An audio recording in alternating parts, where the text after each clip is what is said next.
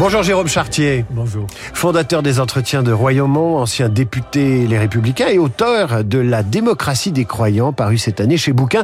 Je vous ai annoncé avec le credo de Vivaldi, parce qu'en italien comme en latin, credo veut dire je crois. Et croire, c'est le sujet de votre livre et le thème de cette 20e édition des entretiens de Royaumont. Alors avant de se pencher sur le thème très important et qui revient d'une façon ou d'une autre dans l'actualité, euh, parlez-nous de ces entretiens. Qu'est-ce que c'est que Royaumont? Un royaume, c'est un esprit. En fait, euh, ça fait 20 ans, avec quelques amis, on voulait euh, euh, simplement faire en sorte que cet esprit qu'on appelle l'esprit des Lumières, l'esprit français, continue à exister, à se propager à travers le monde. Et c'est comme ça qu'on a lancé cette initiative. Et, je crois qu'elle existe encore aujourd'hui simplement parce que l'on y croit, nous-mêmes, toute une communauté qui s'est formée. C'est un ensemble, c'est un vrai esprit, c'est bien au-delà de moi, euh, au-delà des créateurs, des fondateurs. Aujourd'hui, c'est quelque chose qui euh, qui donne envie de s'investir. Alors, euh, vous avez créé une véritable communauté. Il y a des habitués de, de Royaumont. Euh, ça concerne combien de personnes? Combien de gens se rendent chaque année à ces entretiens? Écoutez, c'est terrible parce que chaque année, on est obligé de refuser des mondes et on est très gêné par rapport à cela parce qu'on a plutôt euh, le désir d'accueillir, mais d'un autre côté, il faut accueillir dans des bonnes conditions, ce qu'on souhaite toujours. Et, et donc, on trouve maintenant des moyens pour faire en sorte que tout le monde se sente appartenir à une communauté toute l'année. Euh, voilà, c'est vrai qu'elle grandit, qu'elle grandit à travers le monde.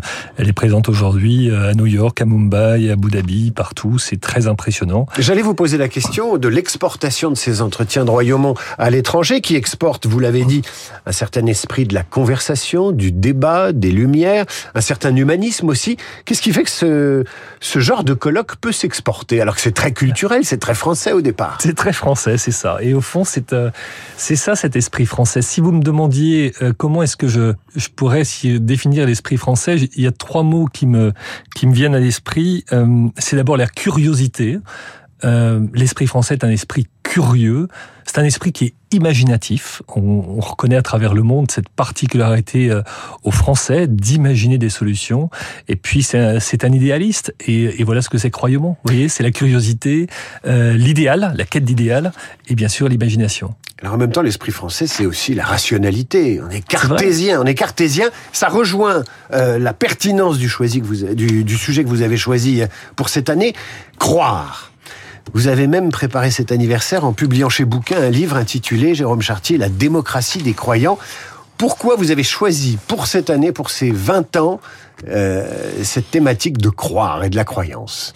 Parce qu'au départ, on a pensé que on allait s'adresser euh, au mal du siècle. Euh, au fond, on se disait le fait de de ne plus pouvoir croire, croire en soi, croire en l'avenir, croire en l'humanité à son potentiel. Euh, c'était le mal du siècle et, et en travaillant euh, ce thème, on s'est rendu compte que c'était surtout le socle euh, de l'humanité. Au fond, le fait de croire, croire en plus grand que soi, c'est ce qui guide une humanité, ce qui guide une nation, ce qui guide des cultures. Et le vrai défi de croire est d'arriver, comme vous le disiez d'ailleurs, à maintenir cet équilibre entre la curiosité et la rationalité. Et l'esprit français, l'esprit des Lumières, nous enseigne cet équilibre entre la curiosité, la rationalité. Et d'un autre côté, ça nous entraîne aussi sur euh, la conviction qu'il y a un plus grand que nous et qu'au fond, c'est au nom de ce plus grand que nous que l'on a envie de se dépasser, euh, de pouvoir se projeter, d'imaginer l'avenir de l'humanité, de la faire progresser scientifiquement, philosophiquement. Et tout l'esprit de croire, c'est euh, de donner envie à chacun de renouer avec euh, cette, cette perspective de plus grand que soi. Jérôme Chartier, organisateur, fondateur des entretiens de Royaumont, vous dites euh, la croyance, euh, c'est quelque chose à sauver euh, au XXIe siècle, et en même temps, la croyance, euh, ça peut être... j'ai fait une comparaison un peu triviale tout à l'heure, mais j'ai dit c'est un peu comme le cholestérol, il y a, il y a croire, c'est magnifique, et croire, ça peut vous amener au complotisme, ça peut vous amener à remettre en cause les vérités scientifiques, c'est les vérités alternatives, c'est aussi ça le mal du siècle, c'est que tout le monde croit et voit midi à sa porte. C'est vrai, et c'est pour ça que l'esprit des Lumières, l'esprit français est si important, parce qu'au fond, euh, croire en étant éclairé, c'est le meilleur moyen de combattre l'obscurantisme qui conduit au fanatisme. Et donc, si l'on a envie de faire que euh, la croyance, la conviction euh, puisse triompher à travers le monde et qu'en même temps éviter, on évite tous ces excès, euh, il faut dans ce cas-là avoir en permanence à l'esprit l'envie d'être curieux et l'envie de débattre de façon sereine. Ce qu'on appelle euh, entre nous la controverse sereine. Au fond, on peut parfaitement débattre de tout dès lors qu'on décide d'avoir des convictions affirmées, euh, d'avoir la capacité d'écouter des convictions différentes et au fond d'essayer de trouver dans tout cela la lumière. Euh, je voudrais que vous me parliez du programme. Euh, qu'est-ce que, qu'est-ce que, qui avez-vous invité? Quels sont les sujets que vous allez traiter?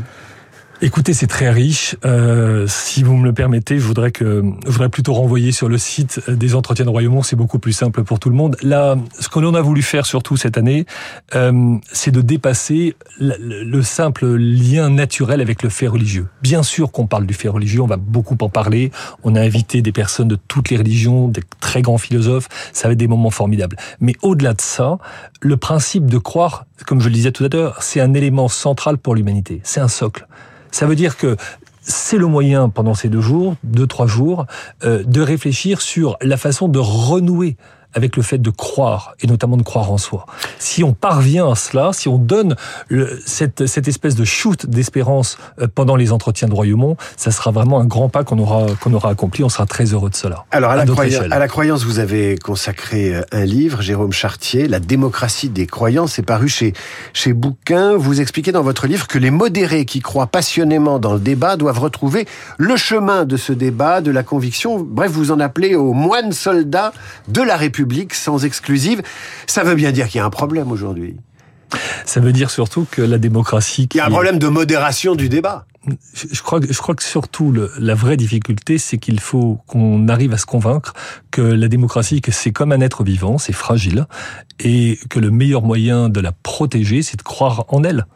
Au fond, c'est un modèle incroyable lorsqu'on y pense. Imaginez que euh, une majorité de personnes qui euh, prennent une décision arrivent à la faire accepter de façon apaisée à la minorité qui l'a combattue. Et que tout le monde, finalement, va faire de cette décision uniquement qui est le fait d'une majorité sa décision. Vous rêvez. Mais c'est incroyable, et c'est pourtant ça la démocratie. Mais dès lors qu'on la fragilise, dès lors qu'on la remet en cause, euh, dès lors qu'on euh, crée des polémiques autour d'elle, alors on l'affaisse.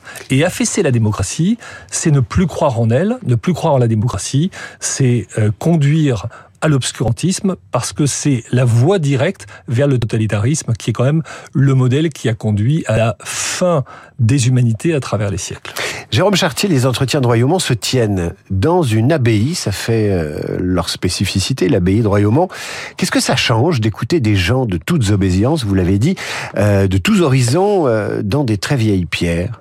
Dans une ancienne abbaye, oui, c'est vrai, qui est qui est splendide. On, on doit beaucoup euh, à toute l'équipe de la Fondation Royaumont qui, euh, euh, depuis bientôt 60 ans, veille à la beauté de cette abbaye. Moi, je crois, je crois aux pierres, je crois à leur richesse, je crois aussi à la richesse des lieux.